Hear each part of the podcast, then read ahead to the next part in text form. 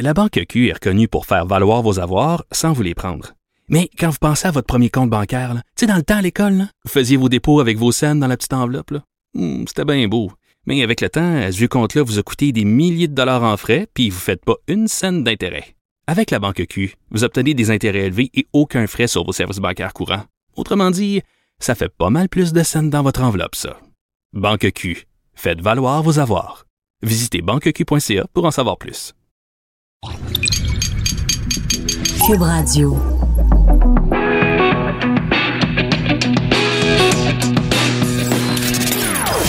Des opinions bien à elle.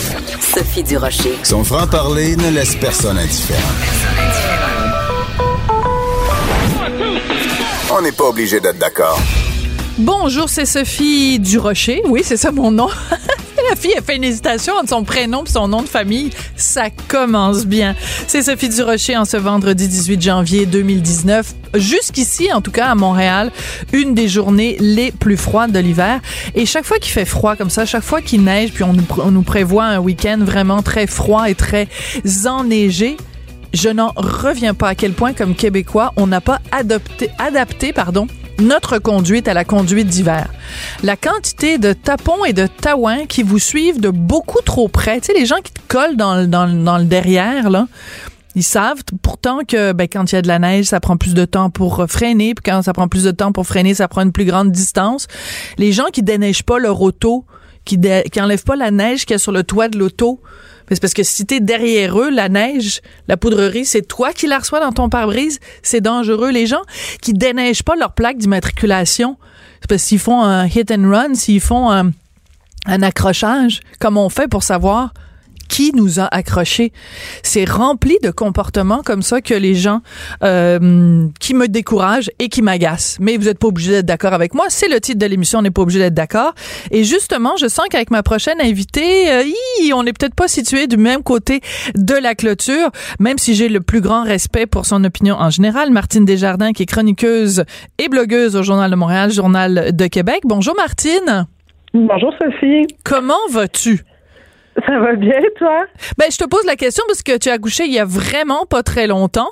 Alors, non, tu es, en- effectivement. t'es encore en relevailles. Tu sais, on disait ça avant dans l'ancien temps, les relevailles. Alors, euh, je m'inquiète pour ta santé. Je veux juste être sûre que tu vas bien.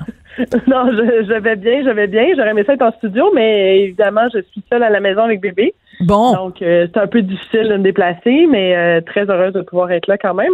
On dit euh, maintenant que c'est comme le, le quatrième trimestre, le- les trois premiers mois d'un bébé à la maison. Puis je dois dire, c'est un, un peu vrai quand même. Un quatrième trimestre de grossesse. C'est intense. Oui, c'est très intense. C'est très intense. Alors, euh, la, la maman que je suis compatie avec toi et, et je suis sûre que les auditeurs et auditrices euh, aussi. Écoute, euh, Martine, la raison pour laquelle on t'a sorti de ton de ton de ton chez toi pour euh, te faire euh, débattre avec une collègue, c'est qu'il y a cette publicité qui, quand elle est sortie au début, la fameuse publicité euh, Gillette sur la masculinité Mhm. toxique. Bon, je me suis dit ça va faire des flamèches, ça va durer euh, 24 heures, puis le cycle de nouvelles étant ce qu'il est, dans 24 heures, on n'en parlera plus. Ben non, on continue de parler de cette publicité-là. Je pense que c'est vraiment aller chercher un, un- vraiment quelque chose de très sensible chez les gens. Et euh, donc, euh, comment tu présenterais cette publicité-là à quelqu'un qui ne l'aurait pas vu, pas entendu? Euh, ben en fait, je dirais c'est une publicité qui fait un peu d'éducation populaire, je dirais ça comme ça. Est-ce que c'est vraiment le rôle de Gillette de le faire? Je sais pas, là, on peut se poser la question. Euh, mais sur euh, le fait qu'on ne doit pas nécessairement associer la violence au euh, comportement masculin, qu'il y a d'autres façons, en fait, de se comporter et que les hommes doivent...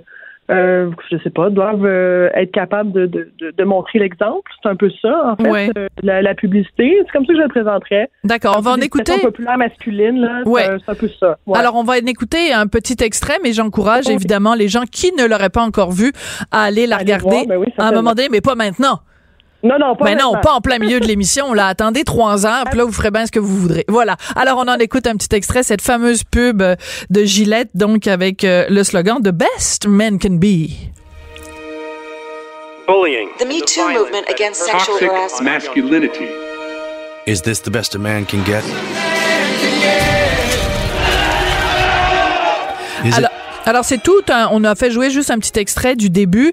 Alors les mots qu'on entend, c'est bullying, donc intimidation, de Me Too movement, euh, la masculinité toxique. Donc on met un petit peu tout ça sur le même plan et on voit donc au tout début des hommes qui ont des comportements de cochons, de barbares, qui pognent les fesses des filles, qui euh, sont agressifs et tout ça. Et la deuxième partie de la publicité, ça montre au contraire des gens qui ont des bons comportements. Donc, c'est comme si on disait, bon, il y a, y a beaucoup de gars qui sont comme ça, mais voici comment vous pourriez être et ce serait tellement mieux s'il y avait plus de gens qui avaient du deuxième type de comportement de du premier. Le problème que moi j'ai avec cette pub-là, Martine, c'est que on, quand on utilise des termes comme masculinité toxique, moi j'ai un petit garçon de 10 ans. Et s'il se fait euh, euh, faire de la propagande à longueur de jour, où chaque fois qu'on parle de masculinité, il y a le mot toxique à côté, quel message ça lui envoie à mon fils de 10 ans? T'es un gars, et un gars, c'est barbare, c'est toxique, c'est poison. Et ça, ça me fait capoter. Ouais, c'est vraiment le genre de, de, de truc. euh, je sais pas si c'est la traduction francophone ou tu sais on, on copie des affaires. Mais en tout cas, moi, j'a- j'avoue, euh, je sais pas si tu as vu aussi la nouvelle, euh, Sophie, c'est un peu dans le même sens. J'ai publié ça sur ma page sur euh, l'école qui fait des jeux physiques avec les enfants dans les cours d'école. Mais là, oui. Et, Ah, c'est super parce qu'on arrête de brimer les garçons, justement, qui jouent à des jeux physiques. Et là, on est venu me dire, ouais, mais ça, c'est de la masculinité toxique. Euh, on faisait un peu référence, justement, à Gillette. Non, non, c'est de la masculinité toxique d'encourager les jeux physiques. On devrait leur apprendre à parler. Je dis un instant. Mais là. voyons. Je suis pas en train de dire qu'on encourage les gens à faire du bullying ou, enfin, ou encore se taper sur la, sur la, sur la gueule, là, dans la cour d'école. On n'est pas en train de, de, de gérer des conflits ici. On est en train de gérer des jeux d'enfants. Puis je veux Ouais. dire, les petites filles aussi, ils peuvent jouer. Mais on peut-tu se le dire que c'est plus de petits gars, mais ça a généré lire, là. Mais là, là, Martine t'exclut les filles. Les filles peuvent pas jouer. Je dis oui, les filles peuvent jouer. C'est juste que les garçons sont plus enclins à avoir ce type de jeu physique. Et moi, je dois avouer que c'est le, le genre de choses où euh, c'est sûr que c'est c'est les élans MeToo, hein, on se le cachera pas. Depuis Oui. MeToo, la question de la masculinité puis sa place. Et là, on a ajouté le mot toxique. Je pense que c'est venu aussi lié. euh, il y a une étude qui a été publiée cette semaine par euh, l'American euh, Psychology Association Oui. aux États-Unis qui associe aussi la violence à la masculinité. Euh, je pense que là, on est en train de mélanger plein de concepts et on va se le dire là. Je pense qu'il y a effectivement un type de masculinité qui est toxique, comme ce qui est montré un peu Oui. dans les- la pub de Gillette. Ceci dit, est-ce que la masculinité est, ex- est exclusivement toxique? La réponse est non, là, mais pas du tout. Non, puis en fait, c'est qu'en fait, il faut départager deux choses. On nous dit tout le temps, avec raison bien sûr, qu'il ne faut pas faire d'amalgame. C'est-à-dire, c'est pas parce qu'il y a une personne qui a tel comportement qu'on doit prendre les caractéristiques de ces per- cette personne-là et l'étendre à l'ensemble de cette communauté-là. Alors, moi, de la même façon, pourquoi faisons-nous un amalgame? Quand il y a un Harvey Weinstein qui se conduit comme un porc, ça veut pas dire que tous les gars sont des porcs, ça veut pas dire que tous les producteurs de cinéma sont des porcs, ça veut dire que Harvey Weinstein est un porc et continuons à dénoncer les porcs. Le problème quand on fait ce genre d'amalgame, qu'on met le mot toxique à côté du mot masculinité, c'est qu'on généralise et qu'aussi on dévalorise euh, des gens qui, euh, je veux dire, la, la virilité, la masculinité, c'est aussi ce qui a fait que il y a des hommes qui en, euh, neuf- en- qui, qui pendant la deuxième guerre mondiale ont fait le débarquement en, Nor- en Normandie, qui ont euh, sacrifié leur vie pour le bien commun. C'est aussi euh, des hommes pompiers qui sont montés dans les tours euh, du World Trade Center le 11 septembre 2001 en allant à une mort certaine. C'est aussi euh, il y a plein de métiers sur terre où 99% des gens qui travaillent dans ce domaine-là sont des hommes. Donc cette fameuse testostérone, elle sert aussi à ça. Mais ça évidemment on le voit pas dans la pub de Gillette et c'est ça qui me tombe sur les rognons. Ouais, non, je comprends. Je comprends qu'il n'y a pas de. Il y a, il y a- il y a peu de place à la nuance. mettons, Voilà. pub comme ça. Euh, puis je peux comprendre, en fait, mais il faut quand même dénoncer ce type de comportement-là. Je pense que aujourd'hui, après avoir vu MeToo, après avoir vu, oui, c'est des exceptions, mais ça reste quand même qu'il y a eu beaucoup d'exceptions qui ont été faites ou encore on a laissé traîner des choses dans les dernières années où, à un moment donné, on a dit, OK, c'est assez. Et Oui. je pense qu'il faut le dire. Mais tout Parce à fait. Des gens, encore aujourd'hui, là, qui, qui savent pas que mettre la main aux fesses d'une femme, là, c'est, c'est pas un comportement adopté. Tu sais, moi, je me souviens, là, quand il y a eu, euh, puis on, on en a parlé encore cette semaine, là, Éric Salvaille, qui, qui, ont, qui a été dénoncé, on a dénoncé ces comportements, les gens disaient oui, mais c'est pas grave, là, tu sais, c'est pas dangereux, là, il n'y a pas à agresser personne. Non, mais c'est quand même des comportements qui sont inacceptables Ben, dans un milieu de travail. Et je pense que c'est ce type de masculinité-là qu'on en a un peu ras-le-bol. Puis il faut le dénoncer. Puis moi, je pense que c'est, tu sais, que les gens disent on va boycotter Gillette. Là, je suis comme, eh, mais Ben non. Il y a rien, il y a, y a rien là-dedans qui nécessite de, de sinon de se poser la question à savoir et si on est choqué, est-ce que c'est parce que justement on a ce type de comportement-là puis qu'on s'identifie là-dessus? Moi, je me posais la question. euh, il y a certains hommes qui ont réagi de façon très euh, très intense. Mais Oui. posez-vous la question à savoir est-ce que c'est parce que vous avez adopté ces comportements-là? Ben là, c'est faut pas généraliser non plus, Martine, parce que bon, euh, je, je, je- non, non, mais c'est parce qu'il faut Il y a pas non plus. comportements là-dedans qui sont qui sont euh, de, de la vie courante. Je veux dire, on se prend dans une cour d'école, on va en voir de ce type de comportement-là. là. Oui, mais tu sais, bon, il y a beaucoup de choses dans ce que tu dis, fait qu'on va prendre les éléments euh, l'un après l'autre. Vas-y, vas-y. Alors, bon, d'abord, le, problème que j'ai, en fait, c'est que, oui, bien sûr qu'il faut dénoncer, bien sûr que le mouvement MeToo est une force comme on en a peu connu, un mouvement d'une telle ampleur et qui ait des résultats aussi concrets. C'est absolument, euh, c'est unique peut-être dans Ouais. dans, dans l'histoire, euh, en tout cas certainement dans l'histoire des deux derniers siècles, hein, que Oh. quel- que des gens se mettent ensemble et qu'il y ait des résultats aussi concrets de façon aussi rapide, c'est exceptionnel. Et bien sûr que quand il y a des parts, il faut les dénoncer. Et il y a sûrement encore plein de parts qui se cachent et qui sont très contents qu'on les ait pas encore dénoncés. Ça, j'en suis, mais totalement, totalement. Le problème que j'ai, c'est que quand on utilise le mot masculinité toxique, on n'est pas en train de dire certaines personnes ont des comportements. On est en train de, de caractériser ces comportements-là comme étant essentiellement masculins. Tu comprends? Comme si, à la fois, être un homme, c'est avoir ces comportements-là, et avoir ces comportements-là, c'est forcément un homme qui les a. Je veux dire, des cas d'intimidation, des cas de, on va en parler un petit peu plus tard avec Lise Ravary, des cas de pédophilie, des cas de mauvais traitement.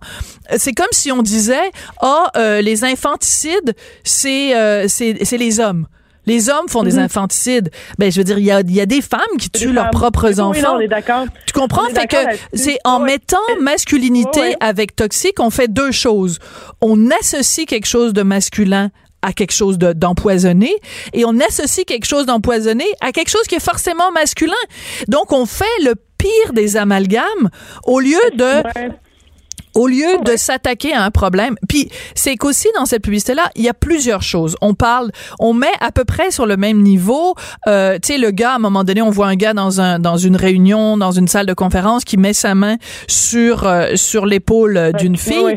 Puis on a une vieille euh, fausse publicité, mettons des années euh, 50, où t'as un gars dans une cuisine puis il pogne la fesse euh, d'une fille et euh, tu sais l'intimidation dans la cour d'école, euh, la fille qui se fait agresser dans la rue, tout ça est sur le même niveau, mais mais c'est c'est c'est c'est un peu une façon En fait, de c'est un, ouais, je te dirais peut-être que c'est un manque de, de définition haute de la man- de masculinité. C'est comme si et, euh, je comprends ce que tu veux dire. C'est c'est comme si on n'arrivait plus à définir qu'est-ce que c'est que la masculinité, autre qu'une masculinité violente, toxique, etc., etc.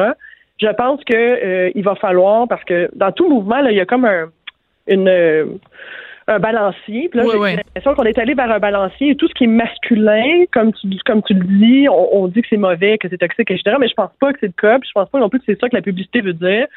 Euh, je pense pas non plus que d'utiliser le mot toxique à côté de masculinité veut dire que on fait des amalgames. Je, je suis pas, je suis pas d'accord avec toi là-dessus. Moi, je pense plutôt que on, on doit définir le mot masculinité pour être capable d'y accoler d'autres types d'adjectifs. Tu sais, on pourrait mettre une masculinité positive, par exemple. Mais Une masculinité- Je sais pas. Mais euh, d'arrêter de voir euh, dans des comportements qu'on dit féminins, finalement, la, la tangente à prendre pour les gars, je pense pas que c'est là la solution. euh, euh, de, de dire, par exemple, les gars doivent apprendre à parler plus, par exemple, de leurs problèmes et tout ça. Je, je pense qu'une façon, tout le monde, de- qu'on doit gérer notre façon de s'exprimer, par exemple, mais Ouais. c'est sûr que de frapper quelqu'un n'est pas nécessairement la solution. Absolument. Il y, a- il y a comme une forme de masculinité, je pense, qui, qui qu'on doit valoriser, mais je, je suis pas certaine qu'on est capable de le faire actuellement, ou du moins que les publicitaires ou encore les gens qui sont exprimés sur le sujet l'ont fait. En fait, au contraire, j'ai l'impression qu'à chaque fois qu'on parle de masculin, on associe le mot violence. ben non, ben c'est Euh, ça. Et c'est là qui est un peu problématique. Tu sais, moi, j'ai j'ai beaucoup de difficultés avec ça. Là, je veux dire, j'ai un petit garçon, je, oui. je, me, je me projette beaucoup, puis je me dis, j'ai-tu le goût, moi, qui, qui puisse quand même être un peu par, parfois rough, puis qu'on considère que c'est normal? Ceci dit, tu sais, j'irais dans l'autre sens aussi. Je regarde, moi, j'ai j'ai trois nièces, Mhm. puis j'en ai une qui est très, très, très euh, physique, là. Ouais. Très physique.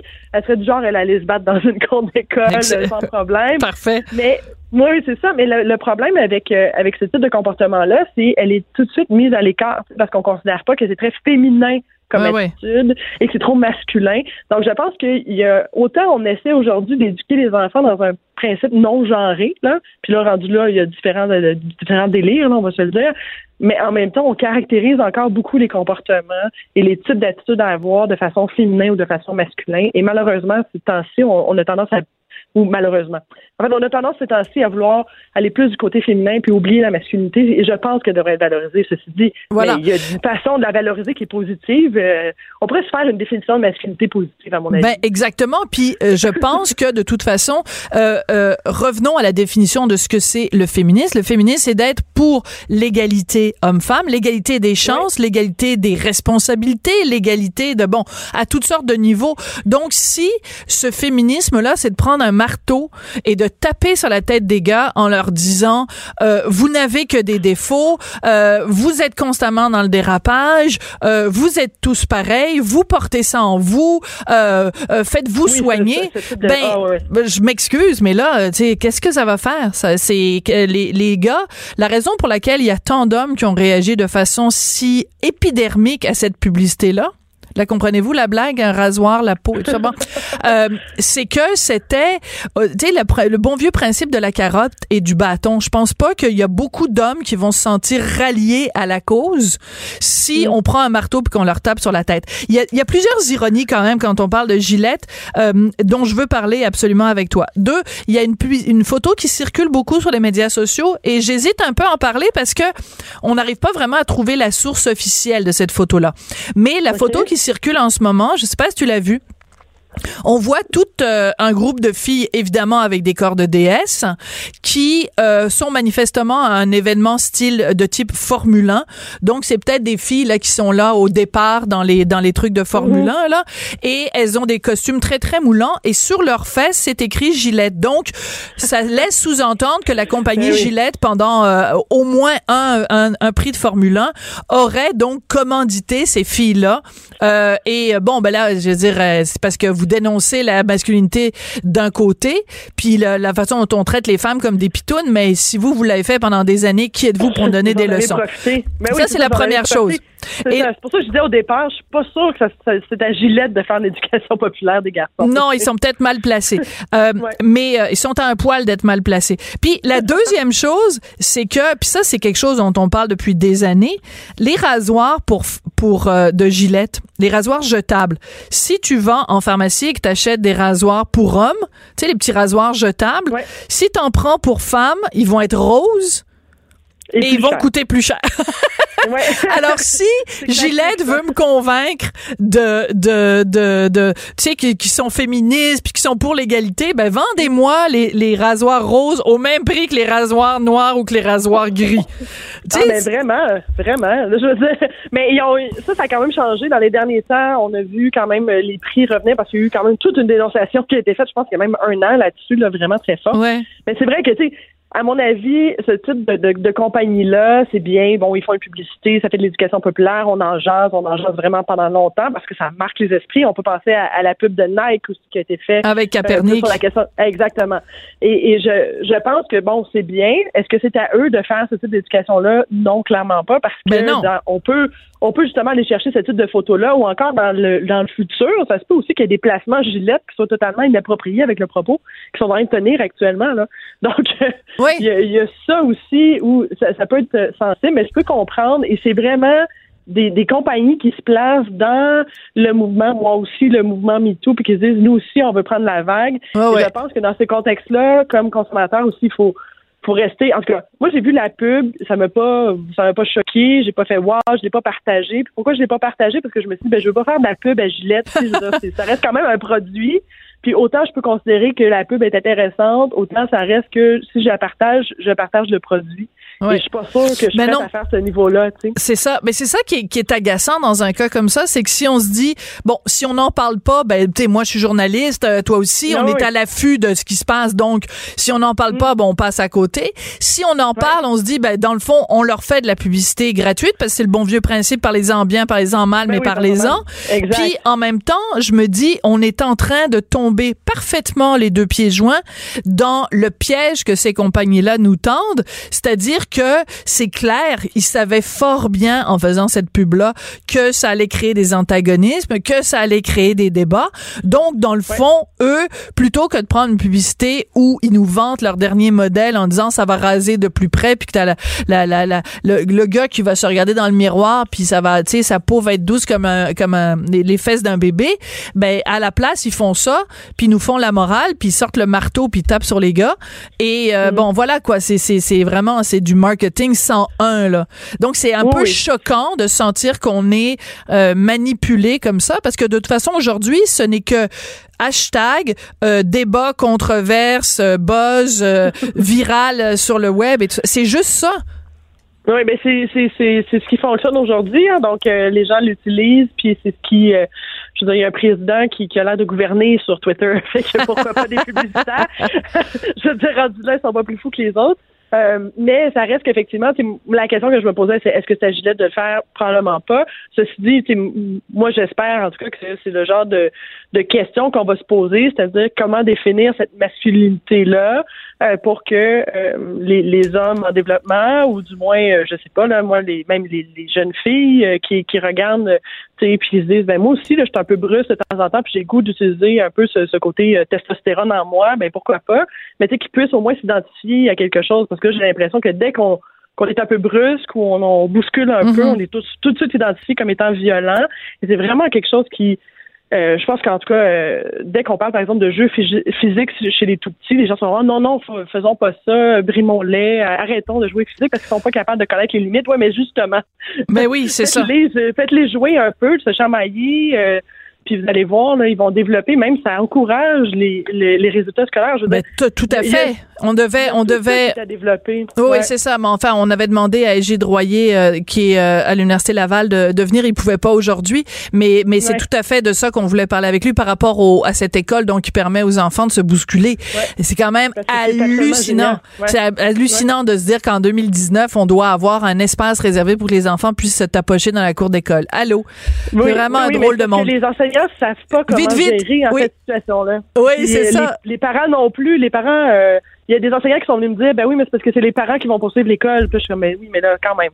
Ouais, c'est Il y a- ça. y On a se des façons quand même d'encadrer tout ça. Ben oui. Ben oui, c'est ça. C'est peut-être l'éducation toxique finalement le prochain, le prochain hashtag. C'est notre prochain sujet, voilà. Voilà. Hey, merci beaucoup. Puis va, va, va t'occuper de ton, de ton futur homme et, euh, et reviens-nous bientôt. Et ben, de toute façon, à la prochaine chicane, on va se parler. Oui, oui, à la prochaine chicane. Avec grand plaisir. Merci. Bye. Martine Desjardins, Martine Desjardins, donc euh, chroniqueuse au Journal de Montréal, Journal de Québec.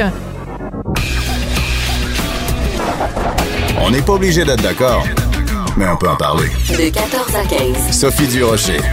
On n'est pas obligé d'être d'accord. Cube Radio. Il y a deux histoires dans le domaine judiciaire qui retiennent notre attention en ce vendredi 18 janvier 2019. Il y a euh, l'affaire Salvaille. Vous savez que il a été euh, arrêté puis relâché euh, cette semaine, Éric Salvaille. Donc euh, trois accusations agression sexuelle, euh, euh, séquestration et la troisième j'ai oublié. Bon et et là on apprend que sa présumée victime, qui est un homme identifié seulement par les initiales DD, donc euh, que cet homme veut également le poursuivre au civil. Ça, c'est la première histoire. Deuxième histoire, c'est Michel Brûlé, éditeur formellement accusé d'agression sexuelle. Comme toujours, quand il y a des dossiers euh, judiciaires, on en parle avec nul autre que notre... euh, analyste judiciaire François David Bernier, avocat. Et vous pouvez aussi l'entendre parce qu'il est l'animateur du balado J'appelle mon avocat sur Cube Radio le dimanche à 10h. Bonjour, maître Bernier. Bonjour Sophie. Bon, alors le, euh, on commence par euh, loi 101. Euh, François David, comme toujours avec toi, c'est toujours important de le faire. Euh, Donc, les accusations contre Éric Salvaille, c'est au criminel. Là, sa présumée victime dit, bon, ben moi, je veux aussi le poursuivre au civil. Je sais que c'est vraiment du B à bas, mais quand même, c'est important. C'est quoi la différence entre le criminel et le civil? Ben, c'est ça, le criminel, c'est vraiment le- la couronne qu'on appelle communément là, le ministère public qui prend la, la poursuite, dans le fond, puis c'est un acte criminel dans le code criminel. Puis là, c'est ça. Et la troisième qui manquait, c'est euh, harcèlement criminel. Merci, ouais. Il n'y a pas de tout. Ouais. Dans le fond, on, on- agression, euh, séquestration, harcèlement criminel.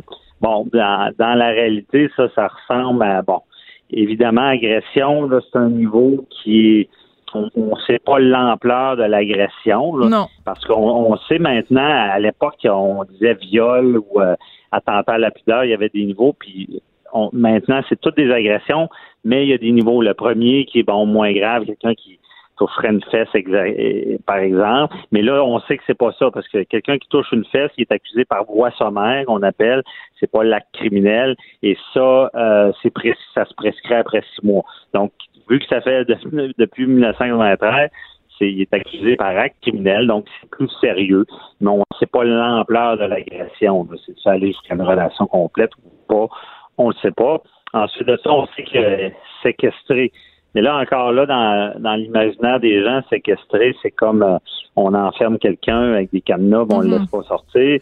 Mais non, c'est quand même, euh, ça peut être exemple de pas euh, permettre à quelqu'un de quitter une Oui, oui.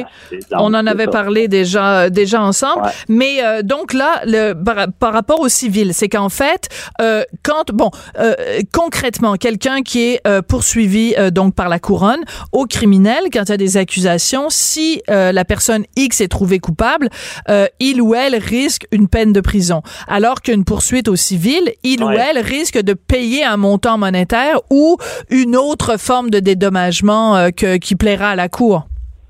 Ben, c'est ça, là, c'est plus euh, la conséquence d'être reconnu coupable ou dans au civil d'être condamné, là. C'est vraiment, c'est, c'est pas de la prison, c'est monétaire. Donc, une poursuite au civil, c'est vraiment ce qu'on veut, c'est être dédommagé. là. C'est tout le temps les mêmes principes. C'est faute, dommage, lien de causalité. Ça c'est Ouais. hein, mais faute, on, on s'entend que la faute, bon, ben, des inconduites sexuelles ou euh, une agression, c'est, c'est une forme de faute au civil. Puis euh, le, le dommage, ben, c'est ce qui est plus dur au civil qu'au criminel, malgré que le fardeau qu'on appelle la preuve est un peu plus facile. Je ne veux pas dire que c'est facile pour suivre au civil, là, Non, mais non. euh, dans le sens à la prépondérance des preuves au lieu du doute hors, hors de tout doute raisonnable. C'est celui qui a le plus de preuves contre l'autre. Mais au civil, le problème, il faut prouver non seulement qu'il y a eu une faute, qu'il y aurait eu une agression, mais aussi que suite à ça, ben, on a un dommage. Puis là, ce dommage-là, c'est ce qui fait qu'on est indemn- indemnisé en argent. Mhm. Et en argent, ben là, ça veut dire qu'on a peut-être eu des, des conséquences psychologiques, Ouais, peut-être une dépression. Ou, puis là, on peut ajouter à ça ce qu'on appelle un dommage punitif. Souvent, dans les poursuites civiles, on met un dommage punitif, c'est dire, ben, euh, il y a eu une atteinte à la charte, donc c'est comme une tape ses doigts, c'est un exemple qu'on donne, puis un montant associé à ça. C'est la différence. Puis au civil, ben c'est euh, de plus en plus les victimes comprennent que il y a, il y a le criminel, mais il y a aussi des recours au civil. Mais c'est quand même particulier des fois de, de- déjà au civil quand Ben oui. il n'y a eu aucune condamnation. C'est ça. Alors là, ce qui est particulier, parce que on prend par exemple euh, la, la- l'affaire Roson. Donc, euh, il y a ces femmes qui se sont rassemblées, qui s'appellent elles-mêmes les courageuses. Moi, j'hésite beaucoup à les appeler les courageuses, parce que Ah. c'est comme elles se définissent elles-mêmes comme courageuses. Je veux bien là, mais bon. Alors, euh, donc Ouais. elles se définissent comme étant les courageuses. Elles ont entamé des euh, un processus au, au civil et euh, il y a une femme dans dans un cas, il y a eu des accusations au criminel, mais c'est un cas d'une femme qui ne faisait pas partie du regroupement au civil. Dans le cas ici, c'est complètement différent. C'est euh, la seule accusation au criminel pour l'instant, en tout cas, dans euh, l'affaire Salvaille, et c'est la même personne qui euh, a l'intention de poursuivre au civil. Ce qui est particulier, c'est que les cours n'aiment pas ça, c'est-à-dire que si D, D là, euh, le- la personne qui se cache derrière ces initiales-là, euh, si DD euh, donne trop de détails ou fait trop de déclarations publiques, ça risque de nuire à sa cause criminelle. Oui, ben c'est sûr que des déclarations publiques, ça peut être ce qu'on appelle des aveux extrajudiciaires. judiciaires. Ça veut dire qu'on le fait pas devant le juge, mais on le fait, exemple, dans un média, dans une entrevue. Et ça, ça peut nuire, ça peut être mis en preuve contre nous, disant, bon, quelqu'un, on l'a déjà vu, quelqu'un qui dirait, ben, euh, j'ai été agressé, mais ça ça me dérangeait pas tant que ça, ben ça peut être un aveu extrajudiciaire, ça peut nuire. Mais tu sais, c'est particulier quand même de je pense que de plus en plus les victimes comprennent qu'il y a le processus civil aussi. Euh, et là, déjà, on parle de poursuite civile, mais c'est sûr que ça sera pas facile. Parce que, imagine, Sophie, en criminel, tu as le droit au silence. Oui. Donc, mais ben oui. Tu peux ne pas, euh, ne pas parler. Absolument. il y a une poursuite civile, puis dans les poursuites civiles, on interroge sur oui, pour se faire une preuve. Mais là, c'est sûr que l'avocat de Salvaire va dire, ben écoutez, euh, je suis pour mon client poursuivi aussi au criminel, donc je veux pas qu'il soit interrogé. Sinon, on fait indirectement. Ah, ben oui. Directement. Fait que tu sais, c'est ah. plus complexe. Ah, j'avais pas pensé à ça. J'avais pas pensé à ça. C'est ça, c'est que en fait, oui. Alors pour récapituler, ouais, ouais, je vois tout à fait ce que tu veux dire. Donc, mettons qu'on met le criminel à gauche puis on met le civil à droite. Au criminel, un, un, accusé a le droit au silence. Euh, on le voit par exemple dans le cas de Gomeshi, euh, euh, Marie Venen. Donc, elle l'a pas fait témoigner. Donc, il a dit, moi, je, je veux pas. Alors qu'au civil, tu peux te faire, évidemment, il y a un, interrogatoire, un contre-interrogatoire. Mais ça dépend lequel va arriver en premier. Ben, c'est ça. Ben, comme je dis, au civil, c'est des interrogatoires, même pas devant le tribunal. Oui, il y a ce genre d'interrogatoire-là, mais tu peux interroger avant.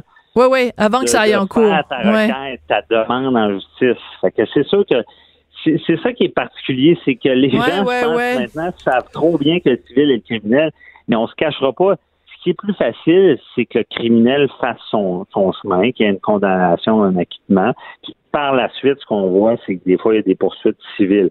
C'est sûr que si quelqu'un a été condamné au criminel et que tu le poursuis au civil pour la même chose, ben tu vas mettre en preuve qu'il a déjà été condamné euh, au criminel. Ça va faciliter la chose. Ça évite les conflits, justement, dont je parle, d'aller à l'encontre du droit au silence. Tu peux pas faire indirectement ce que tu peux pas faire directement. Ça veut dire, si quelqu'un a le droit au silence, puis tout d'un coup, tu réussis à l'interroger vers la banque, ça peut être problématique. Non, c'est un très, très bon point. Très, très, très intéressant. Écoute, autre chose, parlons sous. Euh, quand tu poursuis au criminel, ben, c'est pas toi qui poursuis, là, c'est la couronne euh, qui poursuit. Euh, T'as pas de frais d'avocat. Normalement, le procureur de la couronne, il travaille pour le gouvernement, donc c'est pas toi qui as des frais.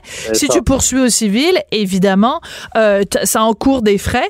Et euh, donc, c'est ce qui explique que euh, Monsieur D.D a euh, lancé une campagne de de, financement. Enfin, il dit qu'il a besoin de 5 000 pour ouvrir le dossier et faire les premières euh, démarches. Coudon, vous coûtez donc bien cher, vous, les avocats.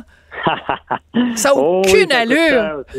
Savez-vous pourquoi? Je vais vous le dire. Parce qu'on essaie de gérer ce qu'on connaît même pas. C'est que pour préparer une, tu sais, on est dans un domaine, on n'est pas dans la mathématique, dans le sens qu'on poursuit, il faut on, doit être surpréparé devant les tribunaux. Euh, c'est pas un juge qui prend le dossier et dit ben moi ma vraie question c'est telle affaire donc répondez-moi. Non, il faut tout prévoir, faut fou. tout mettre en place. Puis quand on arrive devant le juge, si on n'est pas prêt, on se le fait dire.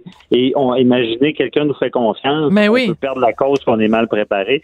C'est ça qui fait que ça coûte cher. C'est qu'on on est dans un domaine là, qui, qui dit c'est notre malheur. Souvent le monde dit comment ça va coûter?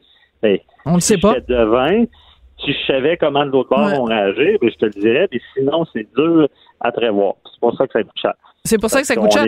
Mais je trouve ça quand même intéressant que, que cette personne d'aider fasse appel donc avec euh, à cette forme de, de, financement public. Donc les gens peuvent euh, lui donner des, des sous. Euh, c'est en fait aussi. Sophie, un, un, avocat qui commence, qui, qui veut euh, visibilité. C'est sûr que c'est le genre de dossier des fois qui peut être intéressant pour eux parce que ça sera suivi évidemment euh, dans les médias. Ben, c'est ça, c'est qu'en fait, un avocat qui veut se faire un nom, il dit bon ben écoute, euh, oui, je vais te défendre euh, de façon forfaitaire, c'est-à-dire qu'on s'entend, mettons que euh, tu, tu réussis à obtenir un montant d'argent de Monsieur Salvat dans la possibilité qu'il soit donc trouvé coupable. S'il fait, s'il donne euh, un million de dollars, ben moi je vais prendre 100 000 là-dessus. C'est comme ça que qu'il va se payer. Euh, J'ai des chiffres tout à fait hypothétiques, mais je comprends tout à fait l'intérêt qu'il peut y avoir pour un avocat.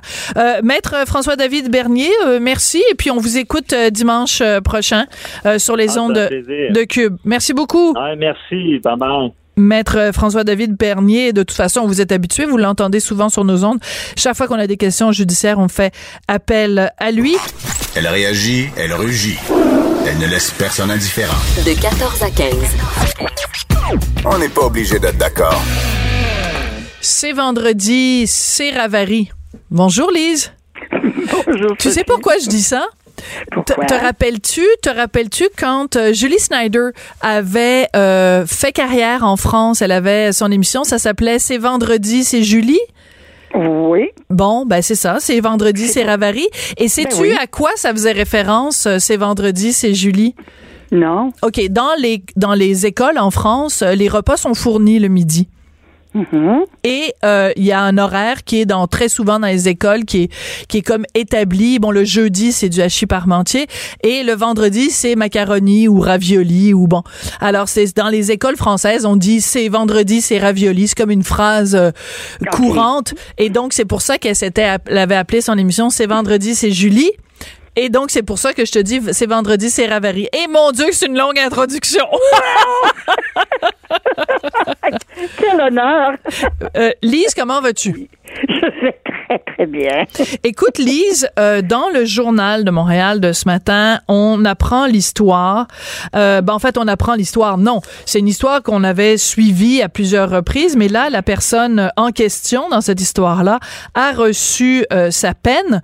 Donc, c'est euh, une éducatrice qui avait lié, qui avait créé des liens très trouble avec euh, une jeune fille à l'école où elle travaillait, une jeune fille de 11 ans.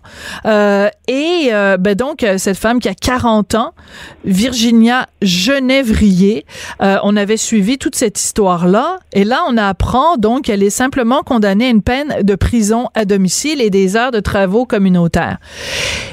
Et moi, je me suis dit, je veux parler de ça avec Lise parce que même s'il n'y a pas eu de relation sexuelle en tant que telle entre cette femme et cette jeune fille, c'est quand même une relation très trouble. Et je me dis, il y a vraiment un double standard, il y a vraiment un deux poids, deux mesures quand c'est une femme qui est du côté des agresseurs, puis je mets agresseur entre guillemets, et quand c'est un homme. On n'a pas du tout la même vision des choses quand c'est un homme sur le banc des accusés, puis quand c'est une femme.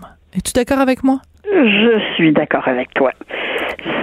On ne, voit pas les choses avec le même, regard pour toutes sortes de raisons. Euh, mais c'est vrai que les femmes ont, ben, je dirais pas un passe-droit, parce que c'est peut-être un peu fort, mais c'est pas la même chose, c'est pas vu de la même façon, et c'est surtout pas dans le cas d'une d'une agression. Puis là, comme tu dis, dans ce cas-ci, il n'y a pas eu de Non. relation comme telle, euh, mais quand on lit les détails de cette histoire-là, on se rend compte que d'un point de vue psychologique, ça a été très, très loin. Oui. Très Alors- loin, là. Euh, Parler de se marier, puis se donner des bagues, puis euh, je entre, une, entre une fillette de 11 ans puis une femme de 40 ans, c'est- c'est- pas tout à fait normal. Non. Mais en même temps, je pense que le code criminel n'était pas vraiment équipé Oui. pour faire face à une histoire comme ça. Sauf un des cas, c'est-à-dire que euh, donc pendant toute cette relation, encore une fois entre guillemets, entre cette femme de 40 ans et cette jeune fille de, de 11 ans au moment des, des faits, euh, il n'y a pas eu de caractère sexuel, sauf quand, à un moment donné, l'adulte euh, s'est euh, montré toute nue sous la douche. C'était une conversation euh, vidéo. Euh, on sait comment ça fonctionne, une sorte de, de chat vidéo. Et donc, l'adulte s'est filmé nu sous la douche. Et à de l'autre côté des images, ben, il y avait cette, cet enfant de 11 ans. Écoute, moi, mon fils va avoir 11 ans bientôt. Si j'apprenais que euh, il est en train de regarder sur son son, son iPad euh, quelqu'un qui l'a côtoyé à l'école et qui est tout nu sur la douche, je, je, je, je ne réponds pas de mes actions. Non, mais. Je te comprends et j'aurais fait de même. Et, et donc, c'est ça qui est particulier, donc, euh, dans, dans, cette histoire-là. Il y a une autre chose qui est un peu troublante, puis là, on sort du sujet euh, comparaison entre le traitement des, des, des, d'un comportement pédophile chez un homme ou, ou, chez une femme. Ce qui est très particulier dans ce cas-là, cette dame, euh, tout au long des processus, du processus judiciaire, elle, elle est mariée à des enfants, euh, et son mari l'a accompagnée, et son mari prend pour elle, et son mari la défend. Ça, j'avoue que quand j'ai lu ça, j'ai, j'ai, je, je me suis beaucoup questionnée sur l'âme humaine. Euh, pour des raisons qui, qui, qui, lui appartiennent au monsieur. Mais, euh, mais c'est quelle drôle d'histoire quand même. Ça, il me semble que ça ferait un film ou un roman. Moi, quand j'ai commencé à suivre cette histoire-là, euh, puis jusqu'à la conclusion là, de la peine, je, je peux pas monter de la tête le fait que et c'est peut-être là où il y a un traitement différent homme-femme, je, je, sais pas. Mais je, me dis, elle est pas bien dans sa tête, cette femme-là. Il, y a, un problème. C'est, complètement, ça a complètement pas d'allure, cette histoire-là. Et, on la regarde comme si c'était, je veux dire, un, pas un crime comme les autres, mais il y a une, pas, oui, dans un sens. Bon, voici crime, peine prison et ainsi de suite.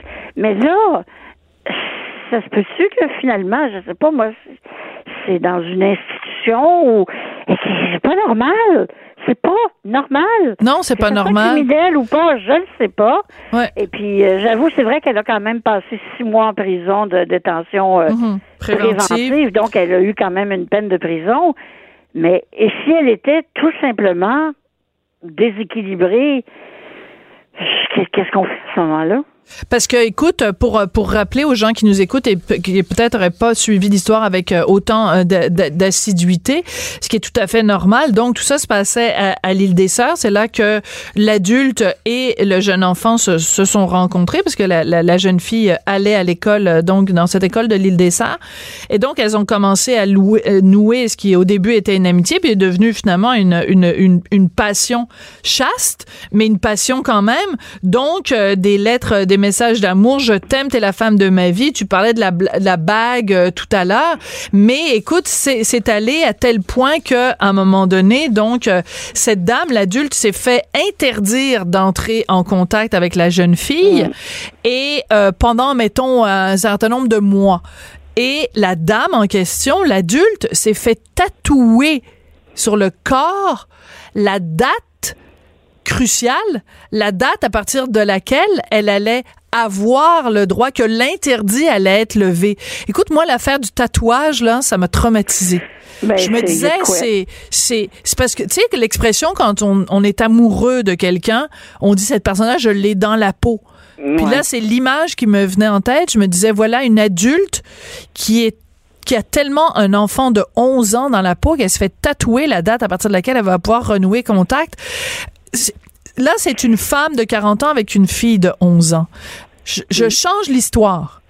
Un monsieur qui a 40 ans, qui tombe amoureux d'une jeune fille de 11 ans. Tout d'un coup, c'est pas juste dérangeant, c'est, c'est très dérangeant. Pourquoi on a ce double critère? Même, même avec la meilleure volonté du monde, on ne regarde pas ces choses-là de la même façon si c'est un homme si c'est une femme. Je, je, je, suis allée fouiller un peu pour voir qu'est-ce qu'est-ce que la littérature oui. euh, psychologique dit là-dessus et, et c'est c'est surprenant parce que ça ne dit pas grand-chose. On c'est un peu des, des platitudes euh, parce que bon les femmes donnent la vie euh, donc euh, elles sont elles ont une relation différente avec les enfants des, des trucs un peu ouais. un peu superficiels on dit aussi que, bon, il y en a qui disent que la, la pédophilie féminine, ça n'existe pas. Ben, voyons donc. Ben non, ben, c'est complètement faux. D'ailleurs, là-dessus, il y a même on, on, on, on, se hasarde à donner des statistiques. On parle d'à peu près 10% des cas de pédophilie avérée Mhm. seraient euh, des, des, des, des cas qui mettaient en cause euh, euh, une femme et, et non pas un homme. Ton chiffre, c'est quand même 10 considérable, un sur dix. Ben oui, mais c'est énorme. Et tu vois, c'est très intéressant qu'on ait cette discussion et que tu mettes un chiffre euh, là-dessus. Parce que régulièrement, euh, moi j'écris sur ces questions-là en disant comment ça se fait que euh, quand euh, c'est une femme qui est un agresseur, on en parle, on en parle moins. Comment ça se fait que quand c'est des hommes qui sont victimes, que ce soit des petits garçons ou des adultes, des hommes qui sont victimes d'agressions sexuelles, on en parle moins. Et la réponse est toujours la même. Oui, mais parce que c'est une minorité.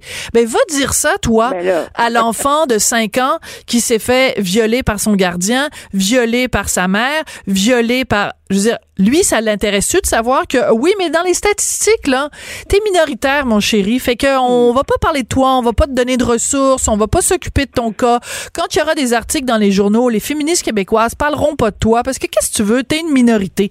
Moi, là, ça me, alors ce 10%-là, ça signifie qu'il y, a- il y, a- il y en a plein de cas. De toute façon, regarde même récemment, euh, en Oregon, euh, une mère qui aurait à répétition violé son fils et sa fille quand ils avaient 5 ans. Oui. Et c'est, c'est ça, 17, 17 janvier, là, c'est arrivé euh, tout récemment. Écoute, il y a un, un de mes amis Facebook qui fait régulièrement sur sa page, Olivier Kessler d'ailleurs, que je, que je salue, qui fait euh, régulièrement sur sa page euh, référence chaque fois qu'il y a une femme qui est, qui est accusée quelque part sur la terre de, de pédophilie. Encore une fois, au Michigan, euh, une, euh, une, une enseignante qui euh, a eu euh, des relations sexuelles avec deux de ses étudiants. Si c'est un homme, on, on crie au scandale. Si c'est une femme, on dit ah ah ah, c'est drôle. Euh, Le, plus- le, le, le, le- en fait, le pire dans ça, c'est que quand tu as ces conversations-là, par exemple, avec un, un homme, et on l'a vu sur les réseaux sociaux, ils vont dire, ben, moi, si je m'étais fait agresser par, je sais pas, ma tante, ma cousine, euh, le prof, euh, j'aurais été content. mais oui, Hein? Ça, combien de fois on l'entend, ça? on a déjà entendu ça. Hein? Ouais. En tout cas, mais, oui, euh, c'est ça. C'est troublant, c'est troublant. Mais moi, je, quoi qu'il arrive avec cette femme-là, je pense que je lui donnerais certainement le, le, le conseil de consulter. Oui, mais euh, ben c'est ça. Alors écoute, là, elle a été condamnée donc euh, une peine euh, de prison à domicile et euh, des travaux, euh, des travaux communautaires. Mais écoute, euh, moi, j'ai, mes, pensées vont quand même à la jeune fille de, de 11 ans. Euh, écoute, euh, ses parents, euh, tout ça là, tu sais, ce que ça, ce que ça bouleverse dans une vie, ce, ce, ce genre de situation là. Ben oui. Écoute, euh, je sais pas Un comment. âge, 11 ans, qui est tellement... Une jeune fille à 11 ans, c'est... C'est vraiment le, début de la tourmente de l'adolescence. C'est c'est un moment où est extrêmement vulnérable. Ouais. Ben écoute, euh, encore une fois, on a été d'accord. Coudon, ça commence à Ben, devenir. euh, hein? Pas chicaner tout le temps. Ben là, ben la- l'affaire des pois chiches, on n'a même pas fini. On a même pour une fois qu'on chicanait, on a été obligé de se faire Ah, couper moi, le sifflet. Ben écris, écris une deuxième chronique sur les pois chiches, le puissant lobby des pois chiches qui paye, paye des publicités partout tout le temps. Puis on- je te réinviterai, puis on se chicanera encore une fois. Eh merci Lise, je t'embrasse à lundi. Allez, bye bye. De retour après la pause. Chroniqueuse et blogueuse au Journal de Montréal. Sophie Durocher. On n'est pas obligé d'être d'accord.